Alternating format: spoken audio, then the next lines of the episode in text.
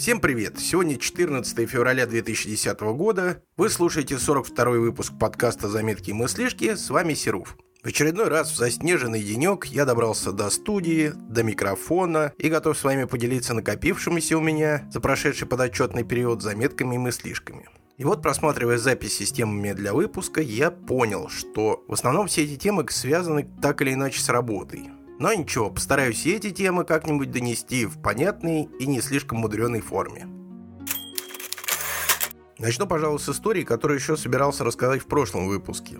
Есть в моем рабочем хозяйстве несколько дисковых хранилищ, таких больших коробок, самостоятельно работающих, набитых большими жесткими дисками. Производитель этой железки – достаточно известная компания Hewlett Packard. И вот возникла, так сказать, производственная необходимость расширить дисковое пространство в этих хранилищах. То есть, попросту говоря, добить туда новых жестких дисков. Я, как умная Маша, набрал телефон российского представительства Hewlett Packard, чтобы узнать как минимум, какие диски туда докупать. И чтобы уже приобретя эти диски, не столкнуться с ситуацией, когда они в итоге мне не подойдут. Большим удивлением для меня стало то, что в ХП со мной разговаривать вообще отказались. А сразу выдали телефон какого-то представителя, который якобы проконсультирует меня по всем интересующим меня вопросам. Все попытки дозвониться до представителя результатов не дали никаких. То у них специалисты заняты, то перезвоните попозже, то никто вообще не снимает трубку. Одним словом, никакой заинтересованности в клиенте я не увидел. Хотя сумма предполагаемого счета, прямо скажем, не маленькая. Но вот смотрите сами, каждый диск стоит порядка 800 долларов, а их предполагается заказать аж целых 7. В общем, с помощью Павла, который в Твиттере известен как Мистер Кот,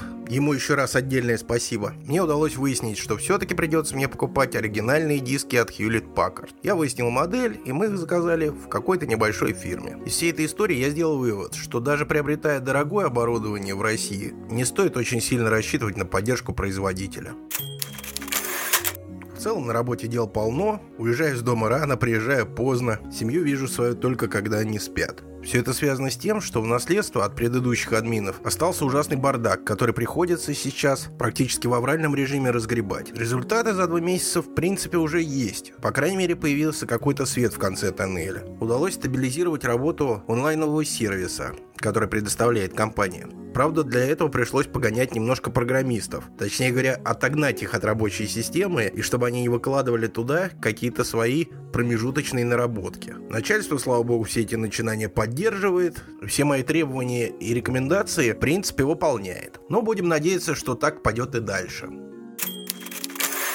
Ладно, отвлекусь от рабочих тем и поделюсь с вами опытом использования одного мобильного телефона. Правда, хочу сразу оговориться, опыт эксплуатации был совершенно небольшой. Можно даже сказать совсем небольшой. Но мне хватило и его. Разбирая завалы в своих ящиках на работе, я обнаружил телефончик от фирмы Nokia. Моделька называется E75. С виду вроде ничего телефон. Присутствуют все современные технологии, Wi-Fi, Bluetooth. Даже есть выдвижная QWERTY-клавиатура. Вот я и подумал, попробую-ка я его поиспользовать. Может быть, что-то из этого толковое и выйдет. Оказалось, что популярная нынче операционная система для мобильных телефонов Symbian для меня совершенно непригодна. Все как-то мудрено расположено. Чтобы добраться до определенных функций, надо пройти через кучу меню. Установка программ и обновление системы – это вообще отдельная песня. Например, моя попытка обновить программное обеспечение телефона увенчалась полным провалом. Сначала не подошел какой-то сертификат, а потом вообще сказали, что сервер не найден. Несколько раз я попытался установить какие-то приложения из онлайнового магазина Nokia, но все тоже без результата. То опять же каких-то подписей, сертификатов не хватает, то логины, пароли не подходят. В общем, как-то все недоработано. Конечно, можно сказать, что после айфона уже достаточно тяжело к чему-то привыкнуть. Да, конечно, это так. Но даже телефон от Sony Ericsson, которым пользуется моя супруга, не вызывал такое количество трудностей при его использовании. В общем, с утра вернувшись на работу, я отдал этот телефон разработчикам, пускай они тестируют на нем какие-то свои мобильные приложения. А я буду продолжать пользоваться своим любимым айфончиком.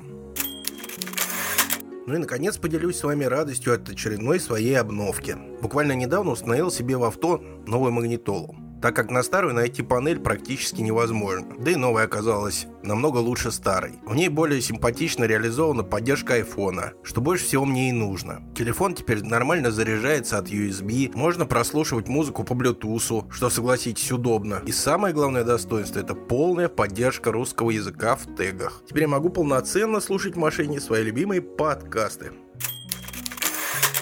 Ну и напоследок о планируемых приобретениях. задумал я купить себе свой собственный нормальный микрофон, чтобы можно было писать подкасты дома. По крайней мере, на это дело дома найти времени гораздо больше шансов. Так как на студию ездить практически нет времени, да и самому микрофон все-таки уже, наверное, нужен. Пока смотрю в сторону род подкастера, но это не конечный вариант, и может быть появится какая-нибудь другая альтернатива. Вот, наверное, и все темы на сегодня. Напоминаю, вы слушали 42 выпуск подкаста «Заметки мыслишки». Оставляйте ваши комментарии в привычных местах на Арподе по адресу zims.arpod.ru, на моем сайте www.siruf.ru или пишите мне в Twitter, twitter.com slash Услышимся на следующей неделе. Пока!